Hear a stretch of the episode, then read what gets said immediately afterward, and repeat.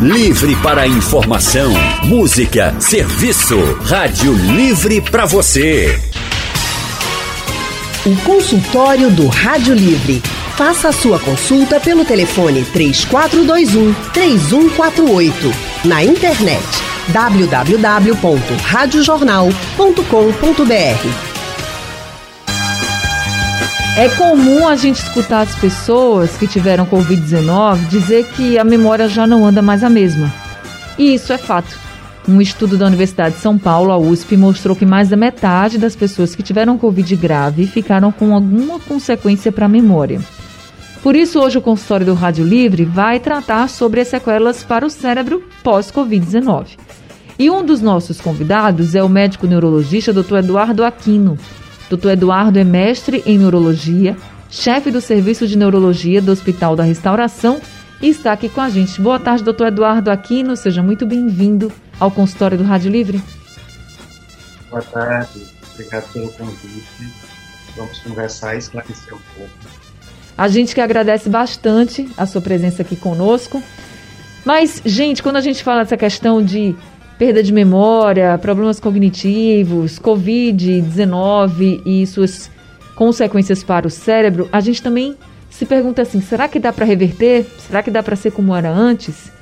Quem está aqui com a gente e vai tentar também responder e nos orientar é a especialista em ginástica para o cérebro, Andréa Negueiros. Andréa trabalha na Super Recife. Boa tarde, Andréa. Seja muito bem-vinda também ao consultório do Rádio Livre. Boa tarde, boa tarde a todos. Obrigada pelo convite. Será um prazer estar com essa tarde aqui com vocês. Prazer todo nosso em recebê-la aqui com a gente também. Então, deixa eu começar aqui com o doutor Eduardo. Doutor Eduardo, esse estudo que eu citei agora no início, ele fala e fez uma pesquisa, claro, um levantamento com pessoas que tiveram a Covid grave, né, considerada grave, com internamento, enfim.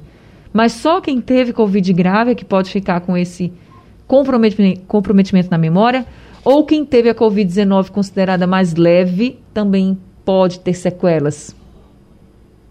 É, infelizmente, nem todos os, uh, não, não apenas os pacientes graves é que estão sofrendo desse, dessa perda cognitiva, né? Inclusive, teve um, um trabalho que saiu semana passada, coincidentemente, é, da Nature, né, que é uma revista muito famosa, internacional, que estuda ciência básica e que encontrou que uh, o cérebro de pessoas acometidas por Covid sofreu um encolhimento. O termo de inglês, a tradução livre é exatamente isso, um encolhimento. E exatamente em algumas áreas onde existe o comprometimento da memória e de algumas ações que a gente chama de ações executivas, como planejamento, raciocínio, uh, discernimento. Então, assim, e nesse trabalho, o interessante é esse: eles uh, um, um apanhado de um grande número de pacientes, tanto graves como uh, pacientes uh, leves, pacientes que foram atendidos em clínicas uh, de bairro. Então, infelizmente, o acometimento de memória e de outras funções cerebrais não é exclusivo do, do COVID grave. É, acontece também nas formas mais leves. Aí eu lhe pergunto, num caso como esse, né, que o estudo mostrou que tiveram casos de pessoas que tiveram encolhimento desse cérebro, ele mostra também se é possível reverter esse quadro? Sim, veja. Em algumas situações, aliás, na maioria das situações, esses, essas lesões cerebrais, elas, nesse estudo, inclusive, eles fizeram um estudo através de ressonância nuclear magnética, em que eles mediam algumas áreas cerebrais e no, eles têm uma, a, esses pacientes, eles tinham a, a vantagem de que eles tinham uma ressonância desses pacientes antes do Covid. São pacientes que já estão participando de uma uh, de um trabalho científico de longo prazo lá na, na Inglaterra, um banco de cérebros da Inglaterra. Então eles tinham uma ressonância pré-Covid e compararam com a ressonância pós-Covid. Então eles fizeram algumas medidas em algumas áreas cerebrais e notaram esse encolhimento. Na grande maioria dos casos, as lesões cerebrais do COVID são decorrentes principalmente da ação do próprio vírus, ação direta do vírus no cérebro, e pela algumas ações uh, trombóticas, ou seja, a gente sabe que o COVID ele facilita o acontecimento de alguns eventos isquêmicos. O que é isso? É a falta de circulação em determinados pontos do cérebro. A depender do tipo de evento, ou seja, se for um processo inflamatório durante a COVID aguda, muito provavelmente esse paciente vai recuperar é, a sua memória e as suas outras funções cerebrais. Se ele sofreu uma isquemia, um AVC, é provável que ele fique com alguma sequela.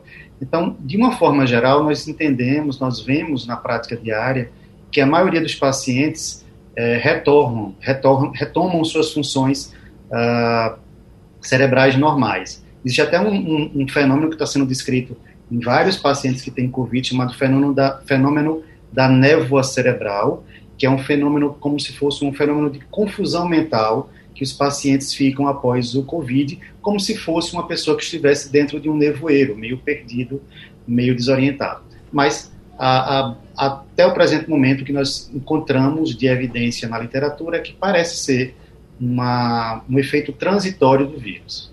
Esse efeito névoa que o senhor colocou, ele aparece rapidamente hum. pós-Covid ou demora, ou pode demorar? É, tem pacientes que experimentam esse fenômeno de névoa cerebral logo durante o, o Covid, né, durante a fase aguda do Covid, e alguns pacientes experimentam é, após a, a, fase aguda, né? Então, como o Covid é, uma, é uma, um vírus novo, né, que a gente tem praticamente dois anos, dois anos e alguns poucos meses, então estamos todos aprendendo bastante com o, o vírus, né? O vírus tem nos ensinado bastante sobre uh, o seu comportamento no corpo humano. Então, essa névoa cerebral, na maioria dos casos, surge logo após a fase aguda e tende a desaparecer com o evoluir. Mas, infelizmente, alguns pacientes permanecem com alterações cognitivas a longo prazo, como é o caso hum, que não tem relação com alterações cognitivas, mas é também um dano cerebral, um dano uh, otorrinolaringológico, que é uma, a perda da olfação, a perda da, do cheiro, né? Então, isso também é um, um, uma sequela que vem sendo encontrada tardiamente nos pacientes com Covid. É bem preocupante, né, gente? Quem teve Covid e tá meio esquecido, sabe do que o doutor tá falando, porque realmente, assim, tem muita gente que fala, ah, eu depois que eu tive Covid eu não tenho mais a mesma memória, ou então eu, minha memória era ótima, eu não consigo mais me lembrar das coisas direito, passo um dia, dois, para tentar me lembrar de uma palavra que eu queria falar, e aí relacionam diretamente com a Covid-19. Mas será que dá para a gente minimizar, por exemplo, esses problemas que aparecem pós-Covid? Andréa Negueiros, dá? Tá. É como o doutor acabou de falar, né? Vai depender exatamente do grau de comprometimento. Nós vamos pensar nesses casos de Covid leve, né? Que a gente está tendo ultimamente, inclusive. É, e eu posso dizer o seguinte: quanto maior a reserva cognitiva que a gente tem, né, que a gente mantém, mais rápido é esse retorno, tanto da memória quanto de outras habilidades cognitivas.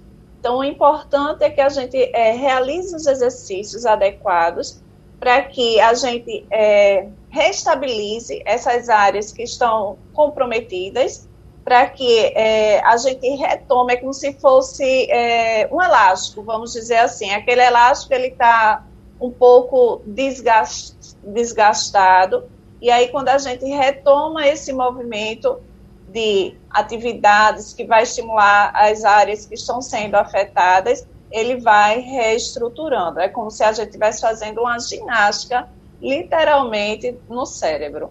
Que atividades seriam essas, Andréa? Olha, as atividades elas são variadas, né? O, o, cérebro da gente ele precisa de novidade, variedade e grau de desafio crescente para que essas habilidades elas sejam é, estimuladas. Então, é, por exemplo, um, uma atividade que, você, que a gente comumente vê as pessoas fazendo, no caso, é um sudoku, não é? Quando a gente é, é, é efetua a atividade sudoku, por exemplo, a gente está potencializando várias habilidades, como atenção, concentração, raciocínio lógico. A atenção, ela, ela é, favorece com que a gente tenha uma boa memória. Então, é uma, ele está interligado como um todo, né? Essas habilidades cognitivas. Então, os exercícios, eles precisam ter uma variedade para que a gente tenha uma boa resposta. Muita gente, quando a gente fala assim, ah, vamos exercitar o cérebro. E aí falam assim, ah, eu, eu exercito porque eu monto quebra-cabeças gigantes, eu faço muito é, caça-palavras, palavras cruzadas. São, de fato, na sua opinião, uma boa ginástica para o cérebro? São atividades primordiais, só que a gente precisa ver o seguinte, ó, eu faço caça-palavras, tá? E o que mais, né? Porque não é só caça-palavras em si. Eu preciso ter uma boa qualidade de sono, eu preciso ter é, atividade física, eu também preciso ter uma boa alimentação. Tudo isso vai contribuir para que a gente tenha, vamos dizer, essa proteção, né, dessas habilidades. E aí eu preciso da variedade. Então, eu faço, caça-palavras, faço. Então, essa área do meu cérebro, teoricamente, ela está fortalecida. Mas que grau de caça-palavras eu faço? Eu faço caça-palavras associado a quê? Então, quando a gente fala em habilidade cognitiva, a gente fala em várias fontes, como atenção, concentração, raciocínio lógico, é, visão espacial, visão de lateralidade. Então, é uma área bem complexa que, se você só fizer um tipo de atividade, você não está contemplando todas as áreas cognitivas. E é preciso fazer, por exemplo, todo dia, uma vez é, em cada turno. Para quem está nos ouvindo agora, como eu poderia se programar, por exemplo, para incluir né, esses jogos, essas atividades cerebrais no dia a dia? Excelente. Veja, na verdade, a gente é, recomenda que faça pelo menos 15 minutos por dia então, se você incluir na sua rotina 15 minutos de atividades no dia, você está estimulando o seu cérebro. É importante também, dependendo do grau de comprometimento, você tem acompanhamento de um especialista, né? Então, o profissional é que ele vai te conduzir para que você tenha um bom resultado. É como se fosse o personal trainer, só que dessa vez o personal trainer voltado às habilidades cognitivas que precisam ser fortalecidas. Tá certo. A gente vai precisar aqui dar uma rápida pausa no consultório do Rádio Livre, mas daqui a pouco a gente volta conversando mais com a Andréa Negueiros e também com o doutor Eduardo Aquino sobre esse comprometimento que a gente fica no cérebro pós-Covid-19, que pode ficar, né, gente? Né? Que quer dizer que todo mundo vai ficar, não. Mas tem muita gente que está se queixando de falta de memória, de uma dificuldade maior no raciocínio, que era mais rápido e agora já está mais lento, a percepção também o esquecimento mesmo, assim, não, não só de uma palavra, não só de uma frase, de algo que queria dizer, mas esquecimento. Às vezes a pessoa conversa com você e depois você fala, o que, que falou mesmo comigo? E aí as pessoas estão relacionando isso à Covid-19 e os estudos já mostram, sim, que a Covid-19 pode e acomete o cérebro. Então a gente vai voltar conversando mais com o doutor Eduardo Aquino, também com o André Nigueiros.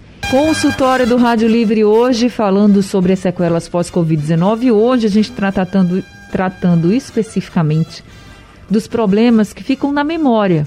Muita gente reclama que está com problema na memória depois da Covid-19. E aí nós convidamos o médico neurologista doutor Eduardo Aquino e também a especialista em ginástica para o cérebro, Andréa Negueiros, para conversar com a gente. Agora a gente tem alguns ouvintes já ao telefone. A Ladjane de Campina do Barreto é quem está com a gente. Ladjane, muito boa tarde. Boa Seja bem-vinda. Boa tarde, Anne. Boa tarde, ouvinte. Jane, deixe antes de perguntar ao médico, agradecer que eu liguei para vocês dia 7 de janeiro desse mês, tá? Eu estava mais de um ano esperando uma consulta para o meu pediatra, para minha neta, e com a ajuda de Deus e de vocês, o meu neuropediatra da minha neta está marcado para o dia 22. Ai, então, que coisa maravilhosa. Quero agradecer. E quero dizer que na Salomão Kellner, porque tinha na Salomão Kellner, ninguém marcava, jeito não tinha. Então, com a ajuda de Deus e de vocês, eu consegui. Obrigada mesmo. Agora é que eu vou ouvir a Rádio Jornal mesmo. Olha, a gente fica muito feliz que a senhora tenha conseguido vir para levar sua netinha. Consegui, vou levar dia 22. Que coisa boa doutora Kate, de 4 horas da tarde. Mas o meu problema hoje se restrime é meu irmão. Ele teve Covid há dois anos atrás, em dezembro. Sim. E de lá para cá, como ele é visual, ele também está assim, com perda de memória.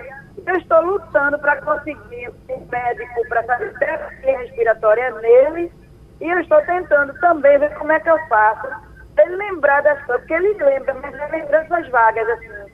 É agora que ele fez 60 anos. Ele era hábito, assim, bem, bem, bem ativo. Sim. Ele foi entubado e tudo. Aí eu queria saber como ajudar meu irmão na terapia respiratória e como ajudar ele para o cérebro, porque é, todo dia parece uma coisa diferente. Anne, obrigada. Oh, boa tarde aí para você e muitas bênçãos de paz. Muito obrigada também, viu, dona Ladiane, pela sua participação aqui com a gente. Então, deixa eu começar aqui com o doutor Eduardo. Doutor Eduardo, ela disse que o irmão teve Covid, é, foi entubado, hoje tem lembranças muito vagas.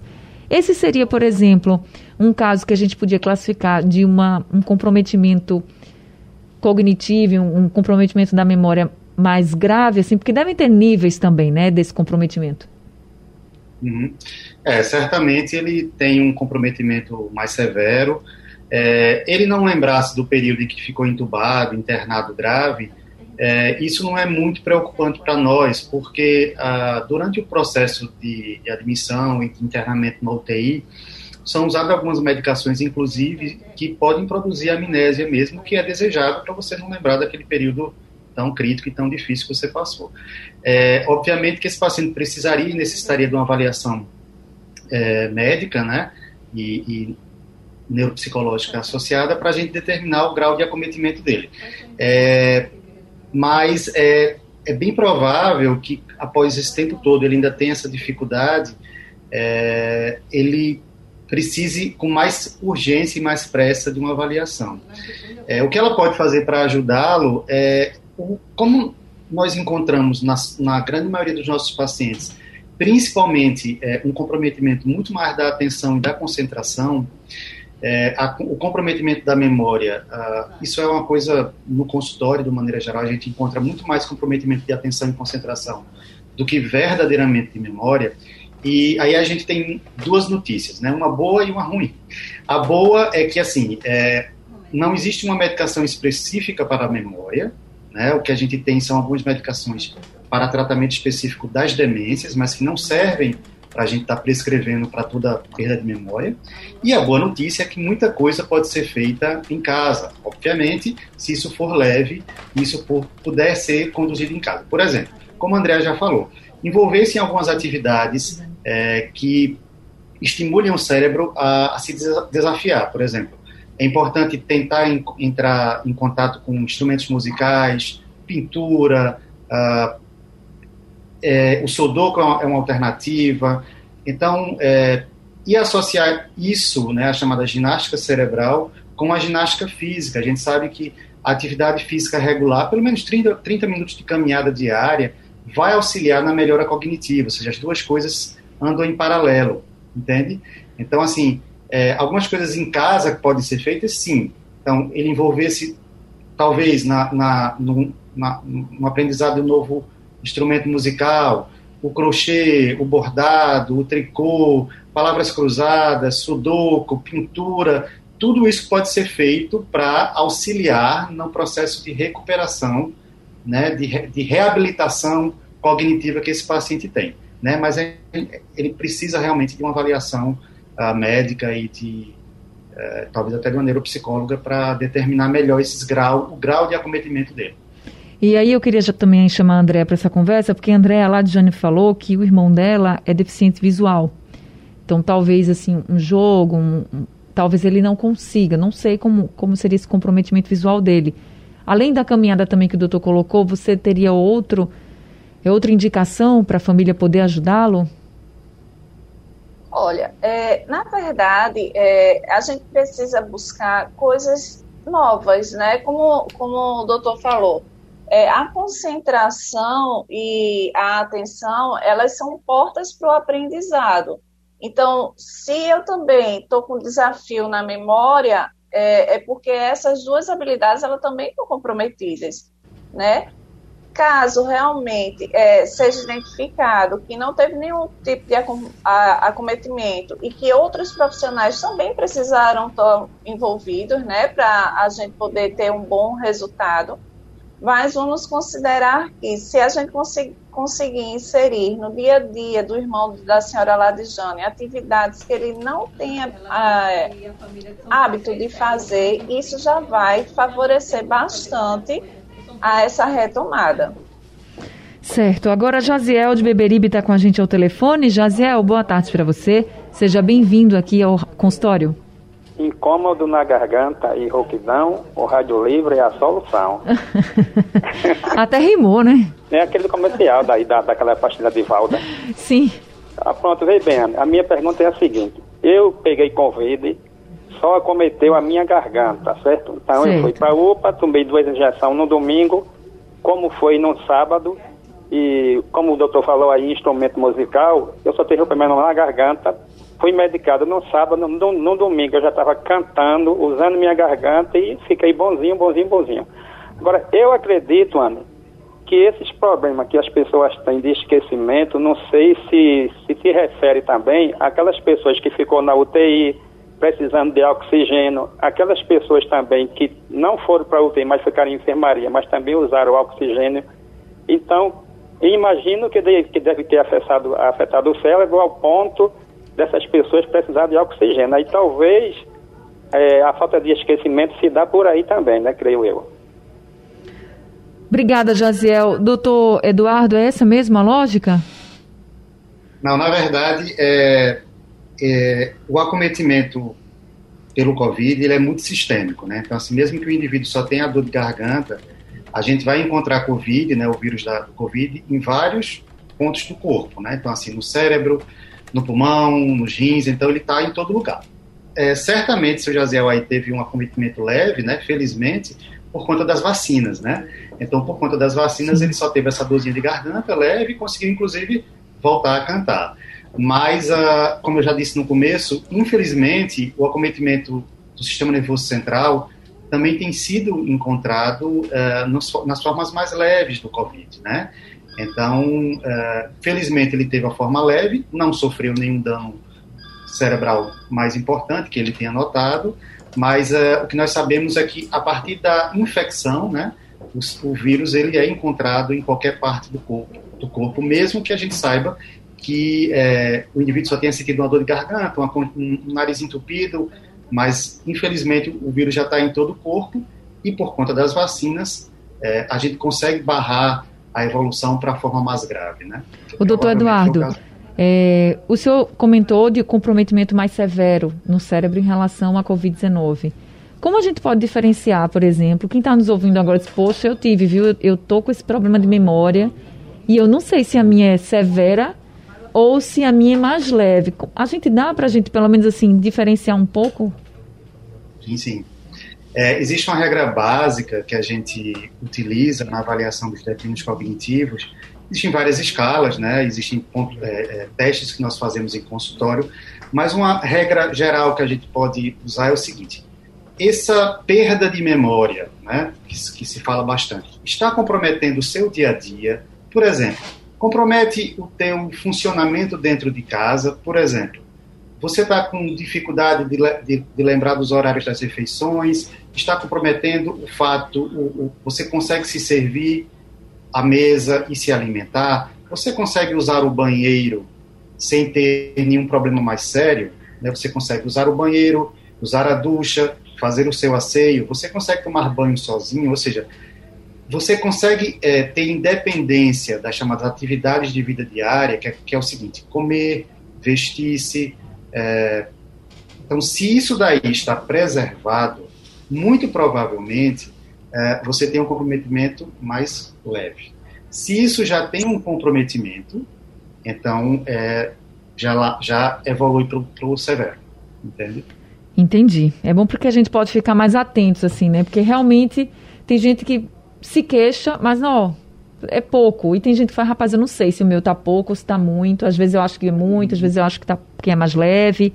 E aí não Sim. sei diferenciar, mas eu acho que agora deu pra gente entender bem. Primo Domingos, lá do Ibura, tá com a gente também aqui ao telefone. Primo Domingos, muito boa tarde, seja bem-vindo aqui ao consultório. Obrigado, Rony, boa tarde a você, aos debatedores, aos médicos, aos ouvintes também.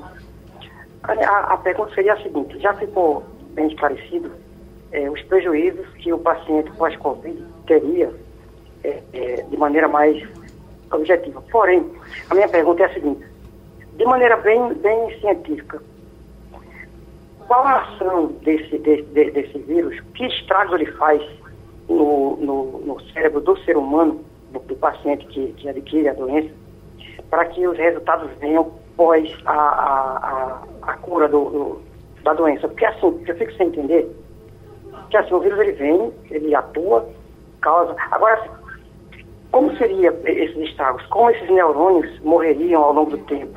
Eu fico sem entender e gostaria muito da resposta dos, dos doutores. Eu agradeço a oportunidade. Que Deus ilumine vocês aí. A gente que agradece, viu, Primo Domingos, por o senhor ter participado aqui com a gente. Deus lhe abençoe também. O senhor até tinha falado, né, doutor Eduardo, que existem estudos que mostram que o cérebro encolhe, né? Pode encolher quando é acometido pela Covid-19, não é isso? Exatamente. É, como eu disse lá no começo, o Covid, é, os danos cerebrais relacionados ao Covid pode acontecer de duas por dois caminhos. Uh, um caminho que é o processo é um, uma um processo inflamatório, uma inflamação do próprio cérebro que a gente chama de encefalite, né? Encéfalo, cérebro, lite, inflamação. Então, uma encefalite por conta da ação do vírus no sistema nervoso central. Então, essa encefalite inflama o cérebro e promove alguns danos, ou seja, promove perda de células, morte de células em alguns locais do cérebro.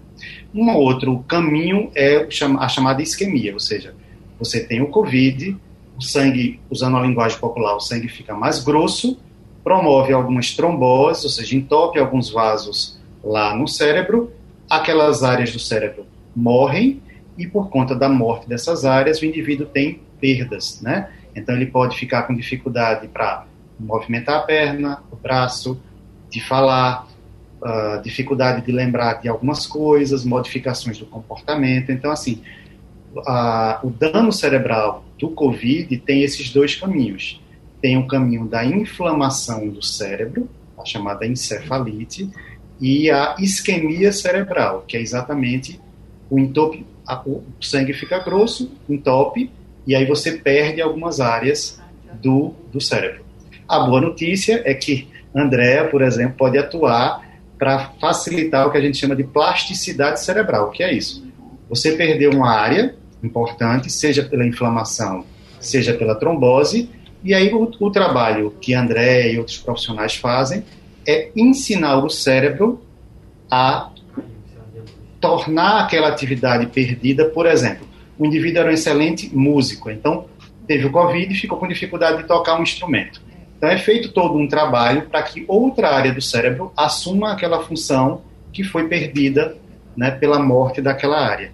Então o cérebro tem essa capacidade de plasticidade, de modificar-se, né, de, de, de, desviar o caminho da, do ponto lesado, do ponto doente, para que outra área cerebral seja responsável, responsável por aquela atividade que foi perdida, né? Ensina o cérebro novamente. E aí falando sobre plasticidade cerebral e sobre música também, é, pesquisadores da Universidade de Toronto é, demonstraram que ouvir músicas pessoalmente significativas induz uma plasticidade cerebral benéfica em pacientes com deficiência cognitiva leve ou até mesmo doença de Alzheimer precoce. É um estudo lá da Universidade de Toronto. E aí, André, eu queria saber de você, nesse caso de Covid-19 também, que a gente está aqui falando de várias pessoas que têm esse problema de memória e que ficaram né, com esses problemas cognitivos, ouvir música também pode ajudar? Sim, pode. Inclusive, não só ouvir música, né? Como, por exemplo, é, quem tem habilidade de caminhar pelas ruas, por exemplo, um taxista, uma pessoa que trabalha com Uber, que está nesse envolvimento, tem uma característica muito semelhante de quem escuta música, né? Então, porque é uma área do cérebro que específica que ela é, é exercitada, fortalecida. E o doutor Eduardo colocou muito bem com relação a essa plasticidade, ficou muito claro é, para os ouvintes. E o importante a gente acrescentar nessa fala é quanto mais reserva, ou seja, quanto mais aquele cérebro ele tem habilidades, mais fácil que ocorra esta plasticidade.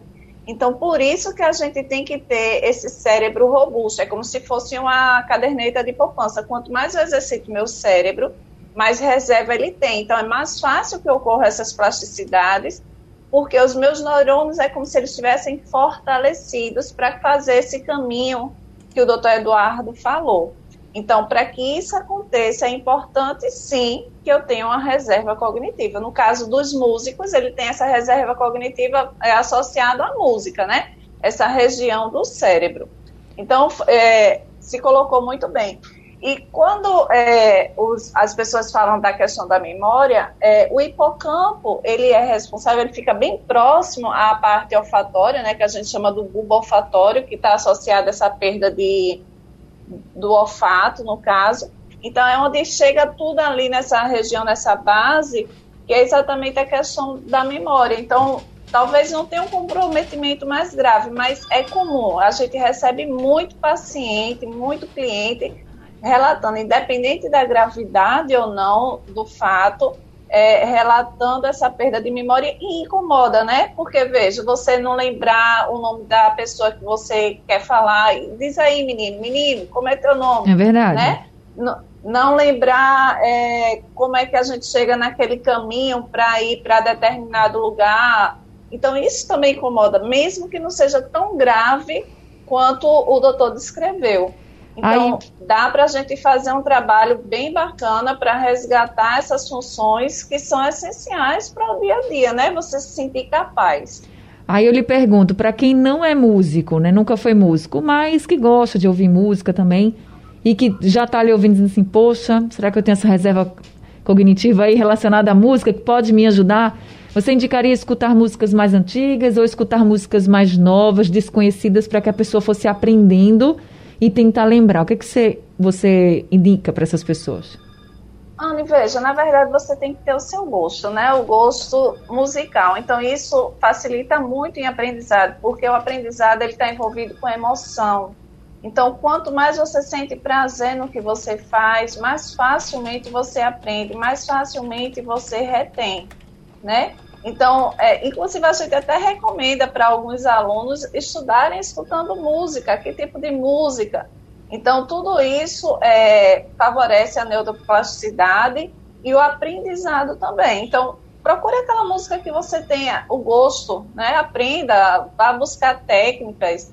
E aí a gente, eu me coloco à disposição para é, dar esse apoio e dar algumas orientações que sejam necessárias. Consultório do Rádio Livre hoje falando sobre uma das sequelas para quem teve Covid-19, que é a questão da perda de memória.